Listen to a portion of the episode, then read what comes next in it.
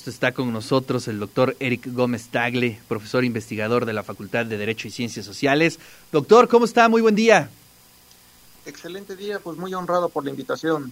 No, al contrario, muchas gracias por su tiempo, por su disponibilidad y además felicidades. Es un galardón muy importante, como lo platicaba usted en la entrevista con Pepe Tlachi, y sobre todo es un galardón eh, que significa para usted a nivel personal, pero para nuestra universidad también.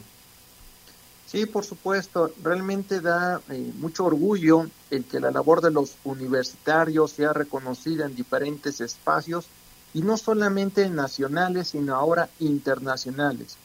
Poder posicionar el nombre de la Benemérita Universidad Autónoma de Puebla frente a colegas de muy alto prestigio de diferentes partes del mundo, por supuesto que siempre es un motivo de orgullo y en particular para nuestra licenciatura de criminología. Claro. Oye, eh, cuéntanos un poquito, doctor, eh, ¿cómo es su formación académica? Eh, usted es sociólogo y cómo fue abordando otras perspectivas. Pues en la Universidad Nacional Autónoma de México, donde realicé mi licenciatura y mi maestría, decidí dar un enfoque distinto a lo que tradicionalmente hacen los sociólogos y los expertos en estudios políticos y esto es comenzar a trabajar temáticas más vinculadas a las conductas antisociales, a los crímenes, a los delitos. Así, la licenciatura de Sociología realicé la tesis sobre homicidio e inseguridad pública y en el caso de la maestría abordé el difícil tema de explotación sexual comercial de niñas, niños y adolescentes.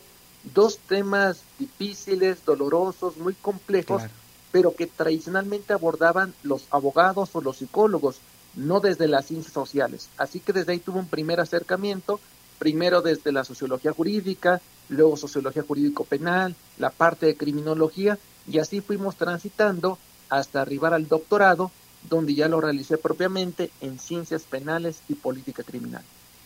Wow, qué interesante. Y además eh, creo que es eh, una buena eh, experiencia poder abordar distintas áreas no tradicionales. Creo que eso es algo que podríamos recomendar inclusive a nuestros alumnos. Siempre es importante eh, esta cuestión que amablemente me comentas, precisamente porque hay que ser eh, investigador de temas de vanguardia o temas de frontera. Como les he comentado justamente a los estudiantes, cuando uno trabaja un tema que ya ha sido abordado de múltiples maneras, pues quizás sea poco lo que uno puede innovar. Sin embargo, cuando uno trabaja temas poco explorados, sin lugar a dudas uno puede trascender y sobre todo impactar en políticas públicas y políticas legislativas.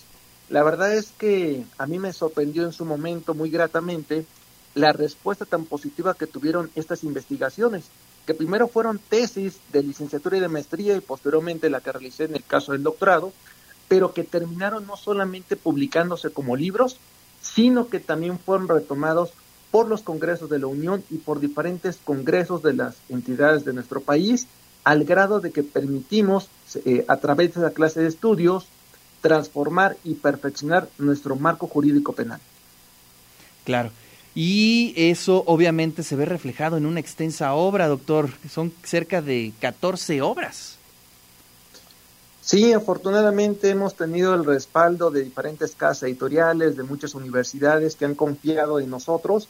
Y los dos textos más recientes que publiqué justamente este año 2021 fue el de Cómo construir la paz en México por la editorial Flores conjuntamente con la Iniciativa Nacional Grupo Puebla. Y hace unos días el libro Bienestar y Crueldad Animales, el cual fue eh, apoyado por el gobierno de Puebla en particular por el Consejo de Ciencia y Tecnología del Estado de Puebla. Pues muchas felicidades, eh, la, la, eh, la lista es en verdad eh, bien interesante de los temas, de los libros que se están publicando, de los que ha publicado doctor. Y por último quisiera preguntarle cuáles son los proyectos que se están desarrollando, que está usted desarrollando dentro de nuestra universidad. Actualmente, ¿en qué está? Pues en primer lugar, dado que apenas se publicó hace unos días este texto de bienestar y crueldad de animales, estamos acercándonos con diferentes instancias del, del gobierno para ver cómo podemos perfeccionar el tipo penal y que se distingan claramente lo que es el maltrato de la crueldad a los animales. Asimismo, buscamos impulsar a través de conferencias, capacitaciones en línea, talleres, una, una visión mucho más amplia que es el bienestar de los animales.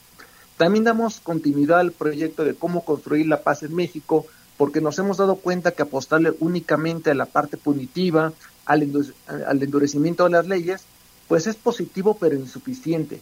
Realmente aquí hemos convocado a artistas, intelectuales, estudiantes, amas de casa, a hacer una gran cultura de la legalidad para impulsar justamente la paz en nuestro país. Pues lo felicito, le mandamos un fuerte abrazo, doctor. Muchas gracias por su tiempo y obviamente eh, pues estaremos al pendiente de toda su actividad académica y de sus publicaciones. Le mando un fuerte abrazo. Gracias, muy amable. Un, un excelente saludo a tu auditorio.